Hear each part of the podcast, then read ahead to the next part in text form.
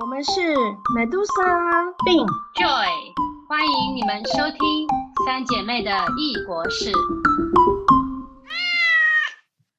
Hello，我这边快要放假了，整个学校都非常非常期待，因为我们这个最后一个礼拜了。然后呢，圣诞节我今年要去夏威夷，哇，这是我人生第一次到夏威夷就能过圣诞节，非常的开心。哎，按你们圣诞节，我知道台湾没有放假嘛，台湾早年的时候那天是放假啦。哎呀，对，可是不是不叫圣诞节。然后澳门，你好像，所以你们怎么过呀？我们就是上班还是要上到 Christmas 之前，可是学校是十八号就放假，所以嗯我女儿也是这个星期是学期最后两天。刚刚我才从学校回来，有那个可能过去一一个月都在准备让小孩做一些手工艺，嗯，然后画画。今嗯天就是有一个慈善的 fundraising 义卖会，他们从小就让小朋友知道要做出什么样的东西才有哦 可以拿出去卖，有市场的价值。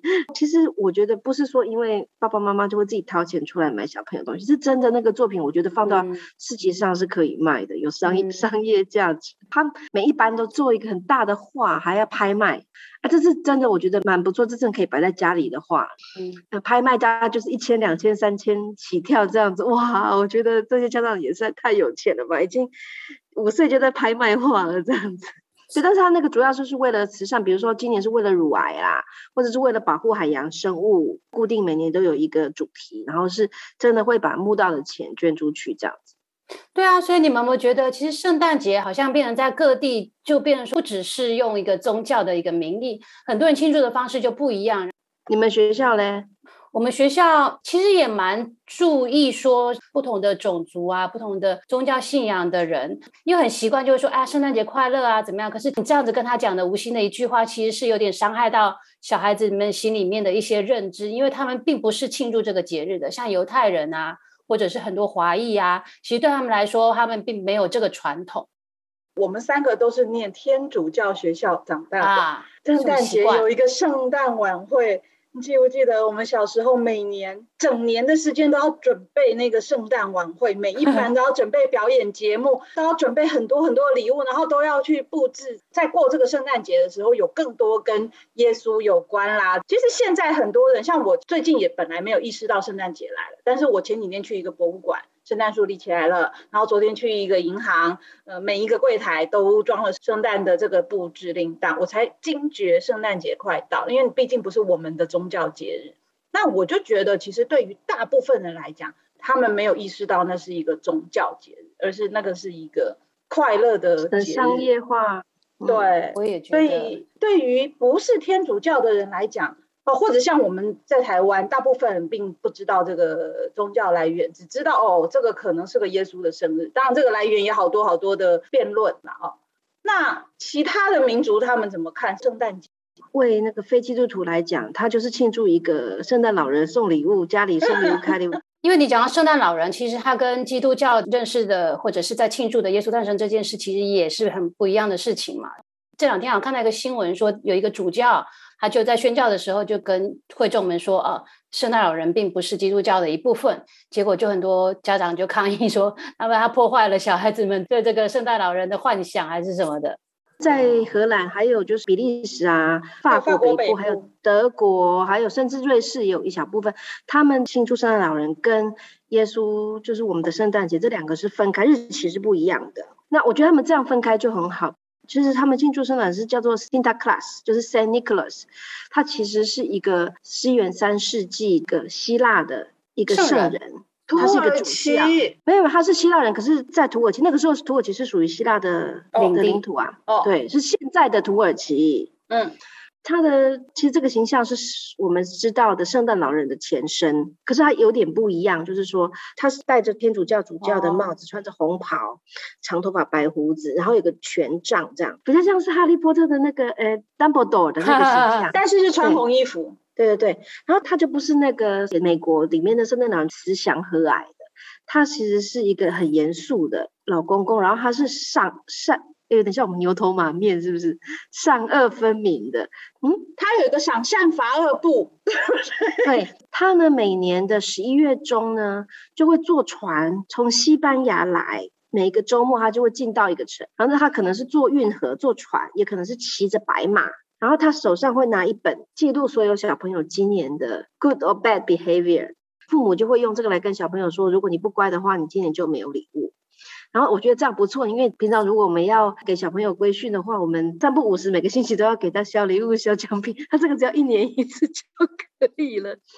然后他来的时候呢，身边会跟着一群传统是画成像黑人一样的，他们叫做 Swat Pete，就是黑彼得。有很多不同传说，有的说因为它是北非，其实有一点殖民的那个奴隶的色彩，所以其实被认为说是种族歧视，所以一直不停都有人要抗议，说要取消这个黑笔的，因为他其实都是用白人去化妆的。有人想要洗白这个争议，就是说啊，其实他是跟着那个那个从烟囱掉下来的时候脸才变黑的，就很多人要想尽办法把它洗白。对对对，可是明明很明显就不是，因为他他脸就会涂的很像，有没有很大的嘴巴，就是其实有点刻板印象，头发是卷的，呃，有点像我们台湾那种黑人牙膏，黑人牙膏要改名了，形象我知道也是这样子。然后这 Habit 它就是一个欢乐的，有点像是小丑杂耍，然后他会给小朋友派糖果啦，然后小朋友会很喜欢跟他玩这样子的形象。呃，神尼克送礼物是十二月五号，所以它不是。二十四号、二十五号，那所以其实父母就是利用这个时候去送，哦，这样跟西方习俗一样，就是会有礼物，就是小小小小的，而且是会很多个。送礼物给人家的时候，你要写一小诗，第一个一定要押韵。第二个是要有一点戏虐好玩的总结，你这一年有什么有趣的、奇怪的经验？比如说你上了小一考试，或者去哪里玩什么？其实这是训练从小小朋友就要写这个戏虐有趣的小诗给彼此，为他们来讲这个很重要。我记得我第一年去的时候就好痛苦，因为我的公公婆婆没有要我写诗啦，因为我没办法用荷兰文写诗，可是我要每一首都要念出来，所以很。痛苦，然后他们就是每个人都会有七四五六个礼物，然后你就说哦，这个礼物是给我的，然后你就要拆开来念那一首诗。拆开礼物要说 Thank you very Santa Claus，谢谢圣诞老人，就所有的礼物都是圣尼古拉斯给我们的这样子。你明明就配合演给小孩看，对面那个人给你的。对，可是荷兰人，就算你家里没有小孩，你也要演过一段那个，因为那个会。荷兰的小孩来讲是一个非常非常非常重要，比比宗教意义的圣诞节来就更重要。就好像美国的小朋友都会相信圣诞老人的存在，有没有？那个是为他们可能年少时期是最大的信仰，这样子。所以所有的全国的人都会配合，让所有的小朋友相信。哎，其实你要让所有的小朋友相信有圣诞老人的存在，其实不是一件容易的事情。哎，就是你需要整个体制去支持他这样子。那这样的话，你们到了十二月二十五，荷兰还过圣诞节，或者是有圣诞老人，或者有礼物吗？没有，所以是他的十二月二十四号跟二十五号就是纯粹是耶稣的生日，就是宗教的节日。所以如果你是基督徒的话，你就是会去叫他。现在也都还是这样吗？对对，所以这两个是完全分开的。我讲一下我的经历，就是在荷兰的时候，我遇过圣诞老人。像 Medusa 讲的，就是他们对这个有多信。我有几个比较印象深刻，因为那个时候我还在上课嘛。我第一次历经圣诞老人的时候，我班上的同学二十几岁的豆蔻美少女，她就闲聊的时候就说：“哎，圣诞老人最近已经来了耶，已经去镇上了，在哪一个厅？就是他不是会赏善罚恶吗？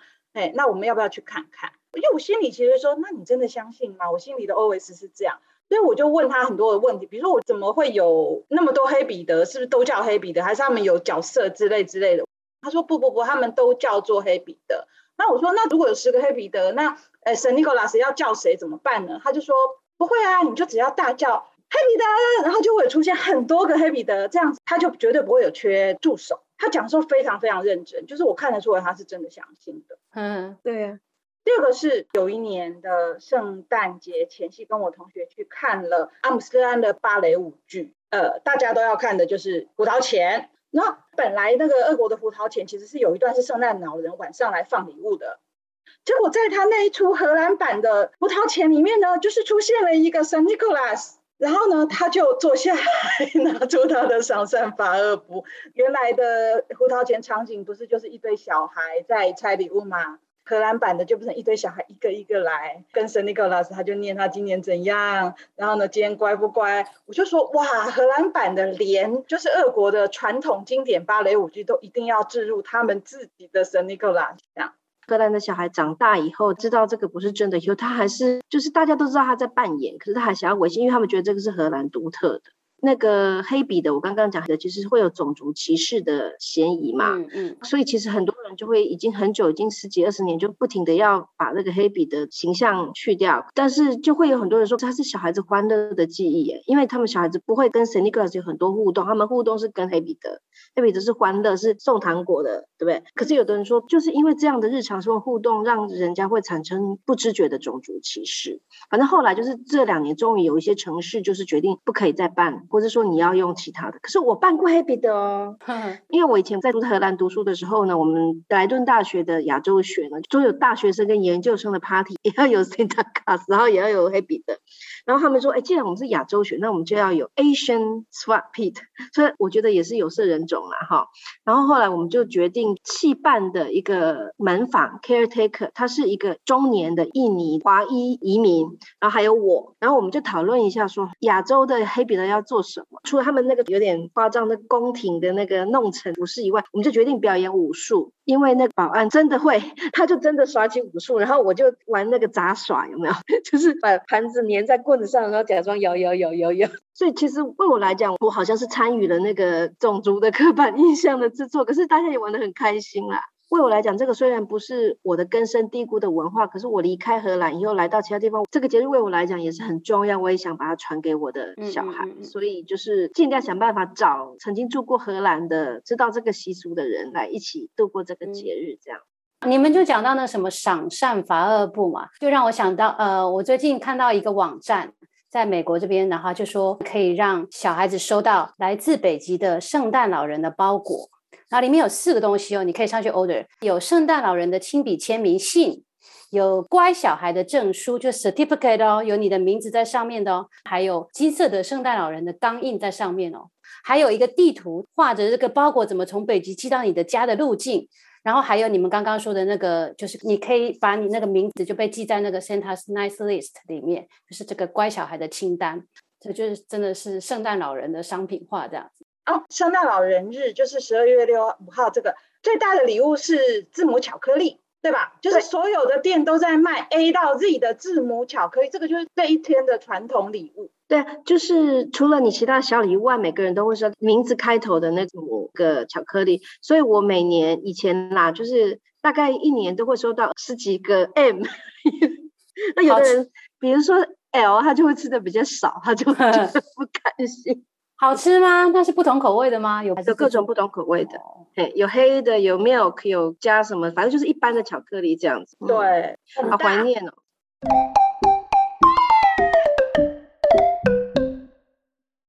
然后讲到这个圣诞树呢，诶，在台湾、在澳门也是在城市都有大的圣诞树出来，对，或者家里面大家会放圣诞树吗？很大的那种吗？我们家里就要看家里的 size 大小，因为我们就很多赌场、度假村跟商场嘛，所以每一间就在比大的，基本上就是十层楼高的圣诞树。你说室内还是室外？室外，室外也有，室内也有啦。但是因为他们进去的那个 hall 也是很高，这个就是很花钱的装饰吧，而且每年都要有点不一样啊。我们这边就是每个城镇的圣诞树点灯也算是一个蛮重要的日子，就是大家都会去查什么时候开始点灯。之前就会圣诞树已经摆在那了，可是他们必须要一个点灯仪式，大家都是在感恩节过后就开始点灯。然后我那时候刚好在华盛顿 D.C. 边，然后就碰到他们那个城镇的点灯，然后就有现场的音乐会演奏啊，然后附近就有市集，就很多很多人就会去看那个。然后以前我住的那个电书镇也是一个很大的事情。呃，那个城镇不大，可是他们就会有游行，游行很多就是让学生啊什么，他们也会出来，就有什么乐队啊，那是晚上的时候点了灯，然后整个在街上游行。以前中学的时候有去唱过那个 Christmas Carol 吗？就是在学校吗？我有点忘了。而且我现在想想，Christmas Carol 是不是跟那个 Treat and Tricks 的感觉是一样？不 是一个是去要糖，一个是去唱歌，还是一样要福音报福音。就也是逐逐户到人家门口敲门，然后唱圣歌给你听。对，我觉得这 概念好像有点像。对啊，一个是扮成小恶魔，然后一个是扮成小天使，对不对？是扮成小天使，记不记得？哦，对，好像是。我还去查了一下，说，哎，圣诞树大概什么时候开始放？各州还是不太一样，大概平均说四点五周在圣诞节前，家里的圣诞树就会装起来。有些人总是要先感恩节过完才可以放。哎，不一定哦，有的人是感恩节之前就放了，因为它好像也算是一个家庭活动，就是你摆圣诞树并不是那么容易的嘛。你摆起来，然后你要在那里花很多时间去装饰啊。要然后挂小铃铛，对对对，有些家是用那种回收的，每年都同一棵树，过完就收起来这样。有些人是会真的去买树来放，呃，不是租那个那个真的买啊树啊，就买真的树啊我知道但。是有这个租赁圣诞树的业务吗？真的，你你那个过完以后，真的不能租啊，就就死了呀。对，我知道，我知道，我是说圣诞树有没有这种租赁生意的？应该也会有有吧，吧什么商业都会有。我最近在路上就在十一月底啊，什么就可以看到很多车上载着树，那因为他们要载回家去装饰了，这样子。装饰圣诞树很花时间的耶，那每个圣诞树的小泡泡、小圆球都拿出来要要擦的耶。然后我们这边大部分都是那种 house 嘛，我就很喜欢晚上开车经过的时候，除了外面有一些人会装饰以外，你看家家户户我基本上都可以望进去，窗户里面都有一个大大的那个圣诞树在里面，那个是让他们圣诞节可以放礼物的地方，旁边就会有那个大的袜子，上面有你的家人的名字，然后他们就跟小孩说那是圣诞老人来的时候找到你的名字或者是你的字母，然后就会把礼物放在里面。对，在家家户户里面，圣诞树还蛮重要的。嗯嗯，对，圣诞老人给礼物对小孩很多来说，不是说他看到圣诞老人，而是他们认为说那天晚上圣诞老人就从烟囱爬到他们家里面，然后丢了礼物以后就离开了。最近不是有挪威那个同志的广告吗？嗯年复一年等圣诞老人，最后终于挪威的这个邮政愿意帮圣诞老人去送礼物了，于是圣诞老人就可以跟他的爱人共度一晚。对对，就是这个是很红的广告。对，多元文化的。来看看。哎，那哦你们那边的商场里面会不会到处都有圣诞老人在跟人家拍照啊？我们这边还有一个有个地方，它是有蒸汽火车的，然后它就开始在这个节日，它就会有一些什么圣诞节的北极特快车的这些活动，就是尽可能的用圣诞老人来做一些商业式的赚钱这样子。所以你们的布置是以圣诞老人为主，而不是以耶稣生日，比如说马槽之类为主喽。呃，其实很多大家就是圣诞树啊、礼物啊，然后圣诞老人是真人会去扮演嘛。那耶稣那个就看你信不信这个宗教。有些人在自己家里面的装饰，他就会摆出那个马槽啊，就是耶稣诞生的那个场景。可是并不是那么多，那还是信徒才会啊，对不对？对对，因为澳门也是，虽然人口不是所有信教人，可是它整个社会是传统葡国时代是天主教嘛，所以它宗教气氛还是很强烈。就是公共的几个公园，它是会真正有马槽的，而且还是很多教会学校嘛。啊，其实老实讲，如果你是一个宗教精神，你就不会想要买很多礼物啊，很商业化，你是会希望回归一个平静。然后，因为诞生在马槽，象征耶稣来到世间是一个贫穷的开始，它其实是跟那个节日的消费的气息是相反的嘛。不过我觉得好像在美国还有在澳门，这两个好像没有没有矛盾了，对不对？其实好像就完美的融合了。从十一月开始，一直到十二月到一月，就整个就是就完全的消费的一个时间。因为从感恩节啊、圣诞节啊、过年啊，然后再加上小孩子就是寒假，就是这段时间就是大家拼命的消费，然后一个换一个，就感恩节之后，圣诞树就出来了，然后到处就是圣诞的气氛，然后圣诞树就一直挂啊挂啊挂啊挂到新年过后。新年过后就是各大百货公司、商场的大呃，那个是在英国的 Boxing Day，可是在美国基本上就是这两三个月全部都是在打折。我我以前住在菲律宾的时候，因为菲律宾也是天主教国家嘛，那他们大概都是十月初就开始布置。虽然我我们是天主教的团体，可是我们也没有要布置什么的。然后结果好像十一月初呢，就有邻居来敲门啊，然后就说为什么你们都没有布置？就是包括你房子旁边都要挂满灯，有没有？然后嗯门口跟那个树什么全部都要挂满灯饰，那我们都没有。然后他们就跑来问我们说。哎，你们怎么回事啊？我们就说啊，没有啊，我们圣诞节就去教堂就好啦。他们还发起了募捐，整个村子的邻居里面家里有不要用，就是用剩的那个圣诞布置呢，就捐给我们，因为他们觉得就我们是穷到连布置的，他们就是宁愿父母挨饿也一定要布置圣诞节，因为这个是一个必需品。对啊，所以为我们来讲也是一种文化 冲击。然后呢，差不多到十二月初呢，他们就开始太兴奋了，因为已经很久了，他们会拿枪出来鸣空，就是鞭炮真的放枪吗嗯嗯嗯，菲律宾是这样，真的是这样，新年也会，枪是合法的，对就是放放鞭炮的概念呐。对对对，可是会伤到人啊，所以其实一到圣诞节的那个暴力的受伤的人，气氛也蛮多的。在菲律宾还有一个特别的地方，就是说，因为他们出外做那个外劳、外佣的人口嗯比例很高嘛，所以嗯很多在某些地方，就是几乎是全村的人的妈妈都是出外去打工的。那为他们来讲，圣诞节是一个非常重要的，就是要寄礼物回家的，而且他不是只给自己的小孩，还是所有的邻居的外甥什么什么，所以每一个人寄回家的礼物都是要四五十份。我们在澳门的很多外老，他们就发起募捐。沿门去问说你们有没有多的衣服啊、鞋子，大概几岁的男孩女孩啊？嗯因为他们可能好的礼物是给自己的小孩，或是很亲的小孩，可是你去哪里找要给四五十个小孩的礼物，对不对？大家庭，嗯所以他们就会去找人家二手的东西。所以每年也是十一月中、十二月就会开始大量的海运，就是每一个菲佣都会寄半个 cargo 的 礼物回去给他们四五十个邻居的亲戚的小孩，这是一个很大的产业。就为那个节日的重要性是这么那么那么重要，这样子。特别他们如果不能回家的嗯话，就是真的是要存一年的钱来买礼物寄回家里。所以你讲到这个礼物，就想到之前在英国，你们应该也知道，圣诞节的隔一天，英国是一个很大的购物疯狂日，叫做 Boxing Day 嘛。它就是那个 box，就是那个箱子嘛。哦，它的由来传说是这样的，就是以前有钱人家里面就很多帮佣，有很多帮他们服务的人，然后有钱人他们要过圣诞节的时候，所以那些人都不能走。可是那隔天的时候，大家都比较放松了，然后他就让那些帮佣的人，他们就可以回家跟他们自己家人的团聚。然后在那个时间，他们就会用 box 装了很多很多的礼物给他们带走。那后来现在就演变成那个疯狂购物日了。所以我那时候在英国的时候，二十五号全城是像鬼城空城一样，可是二十六号全部人都出来 shopping，那就像美国的黑色星期五一样，那是英国非常非常重要的一打折购物日这样子。不愧是英国耶，我们马克思嗯的，就是阶级这么，连庆祝圣诞节的时间都不一样。有钱人是庆祝二十二十、五二十、二十号，五，对，仆人们是庆祝二十六号，连日期都不一样。然后，可是现在变变成中产了，就是大家都去消费。对对，消费日。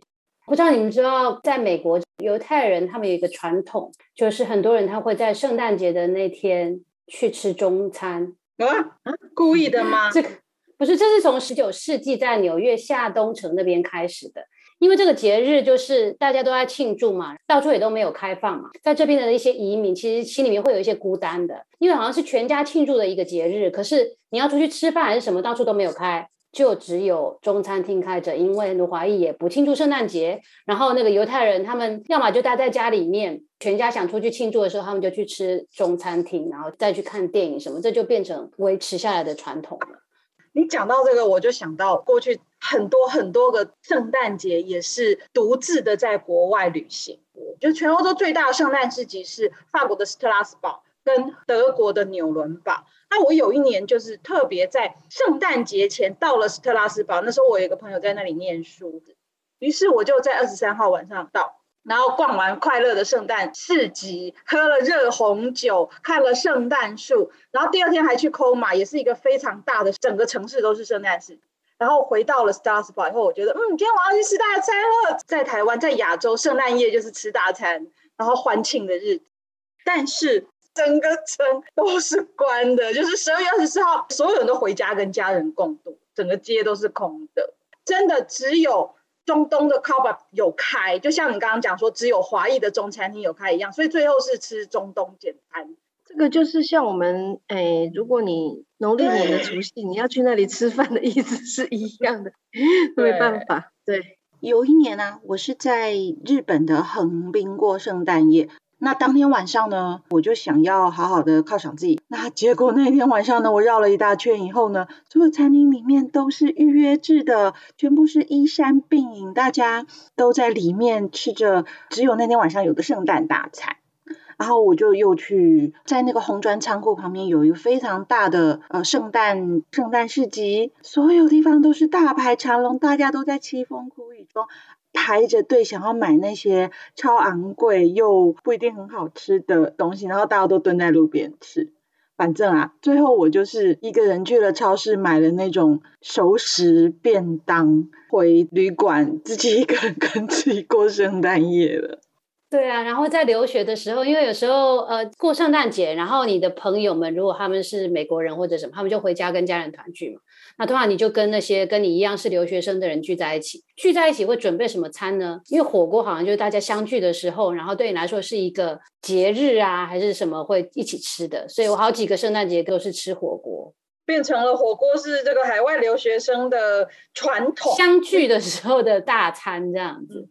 那个圣诞节在欧洲，真的整个那个圣诞市集氛围超级重的，尤其是天主教的国家跟城市嘛。我经历过的圣诞市集，包括了刚刚提到的 Strasbourg，然后德国的纽伦堡，法国南部的像比如说 Nice 啊、马赛啊，葡萄牙的里斯本啊，这些地方就是只要是圣诞节前后去，全部都是圣诞市集。然后说真的啦，对我来讲呢，我的圣诞节就是一个人晚上在不管是旅馆里面或者是住家里面放陈奕迅的圣诞节放一整个晚上，因为我都是好悲惨的那首歌，是自己一个人过，所以我就会把它放一整个晚上。但我没有那么悲惨，什么瘫在沙发上 之类的。可是我们对圣诞节的想象啊，就好像是你户外就是白雪一片，对不对？然后户内就是要有圣诞树的灯光，对不对？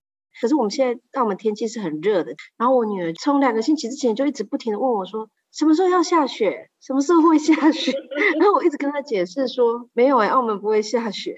然后就说，可是 Christmas 要来了，不是吗？下雪，绝对蛮冷的感觉。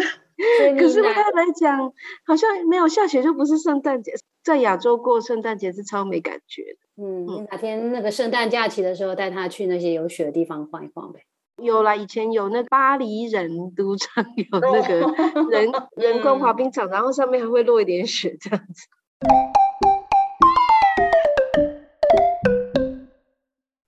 我有一对姐妹的学生，她有一天就跟我说：“老师，你知道吗？我们家的小精灵出现了。她们姐妹各有一个小精灵，每年都会来拜访他们，而且就是在感恩节过后，那小精灵就会突然出现在他们家。在圣诞节之后，那小精灵就会走了。”而且他们现每次出现都会在不同的房间。今年有一次，有一个小精灵就出现在他爸爸的酒的上面，然后隔天就掉到地上，因为他喝醉了。他们就很认真的跟我 讲这件事情。我觉得我一个十岁，一个十二岁，我真的是觉得说他妈妈实在是太厉害，完全能把他们唬得一愣一愣，连那个小精灵掉在地上都可以说他喝醉。然后那个妹妹还跟我说，去年的四月份。那个妹妹为了要剪指甲，找不到指甲刀，她就去她妈妈房间，然后搭个楼梯就跑到架子上去看。她突然发现小精灵从上面看着他们呢，然后他还是没有发现这个是假的。他就跟我说：“我也觉得很奇怪，为什么他们又跑回来了？这样那在那里看着我哟。”我还跑去问我妈妈，我说：“小精灵怎么又跑回来了？”妈妈就跟我说：“不知道啊。”然后我隔天再去看他们，小精灵又走了。我觉得他妈妈实在是太厉害了，而且今年的小精灵回来是戴口罩的哦。因为有 COVID，那个 Medusa，你们家的小孩，你们是怎么样继续维持他的？我跟你说，你要维持一个圣诞老人的信仰体系，是要整个家庭跟整个村子跟学校整个空间都要进入那个世界观，然后去维持它。可是如果你进入到那个世界，你就会讲的很自然。就像我说，连那个胡桃钳演出都必须置入这样。对，可是我就觉得，因为我们学校小孩基本上到年纪已经不信了，可是这两个还非常信。然后我还问他们说：“哎，那你同学们家里都有小精灵吗？”他就说：“好像他们也都没有。”可是他们就很单纯的认为这个就是真的这样子。我女儿现在五岁嘛，就去年我们十二月五号圣尼古拉斯那个节的时候，我们已经有一个圣诞老人。然后快闪是请我的老公办，可是我们很想要办那个荷兰版的主教的，可是买不到衣服，所以只能买美国的圣诞老人版的那个。去年就是我们小朋友聚会的时候，他就进来嘛，然后就送礼物给小朋友，因为他很怕穿帮嘛，所以他就讲西班牙文，因为那个荷兰的圣诞老人是讲西班牙文的，我女儿就没有怀疑哦，是他爸爸。嗯，我女儿为了那个，他自己他自己说他要学西班牙文，所以明年圣诞老人来的时候就可以跟他讲话。他这一年他就。都有在学西班牙文，然后就很认真的跟人家讲。我是觉得这个年纪开始的小孩呢，人家给他一些 information，比如说什么小精灵啊，什么什么，他就会自己去补那个对。然后如果你大人又跟着扮演的时候，他就会形成一个世界观了。像我女儿第一次掉牙齿，她不是自己掉，她是跌倒掉的。然后我也不晓得她从哪里听来的那个 Tooth Fairy，自己就编了好多好多关于牙仙的故事。哎，就是他们开始去建构一个不同的世界。那当然，对对对对对对。今年就是我女儿有个学那个台湾的注音班，它是一个网课，可是班上有一些同学是住在澳门，所以我们是有聚会的。那每次聚会就是利用呢给他们有很多注音的闯关的游戏。今年他们已经开始会写注音了，所以我们就商量，就是说如果要有圣诞老人给他们礼物的话，他们要自己写信给圣诞老人，然后一定要写注音，对不对？就让他们寄信，他们真的去寄信寄给圣诞老人。然后呢，而且那个妈妈还很早很久就开始准备，就在光棍节之前就要写好，这样他们才可以在双十一之前下单。小朋友呢，他们已经会用很具体的，比如说要色彩虹的什么什么什么铅笔盒的画板，就是他不会只是说我只是想要一个玩具，他想要他是很具体要什么样怎么样什么 same 的玩具，他想象出来的。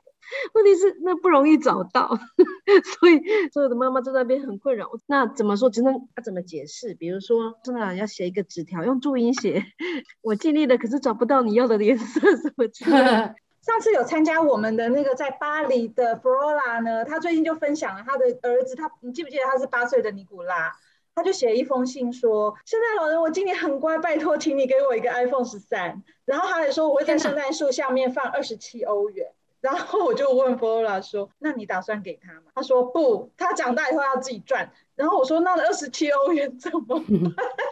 给他一个玩具的，对我说你可以考虑一下买一些 iPhone 的周边商品给他。人家好歹付了钱，没有啊，就是小朋友开始要写信给圣诞老人的时候，其实父你父母需要去跟他讨论说哪些是不合实际，比如说你要一匹小马那种，或是你要什么飞天跑车，或是呃哈利波特的飞天扫帚，这种就是不可实际的，因为你不能敷衍小孩，真的不能敷衍他说，哎，太贵了什么不行，你真的是要去跟他解释，如果是不符合你这个年纪使用的，圣诞老人是不会给你的，或是什么之类的，对，就是其实你需要很多不停的跟他解释建构出来的。嗯，对，嗯，所以就是我们 party 那一天就会计划一个快闪活动。今年呢，我老公一样也是要扮圣诞老人，然后会带着这些小朋友的礼物来。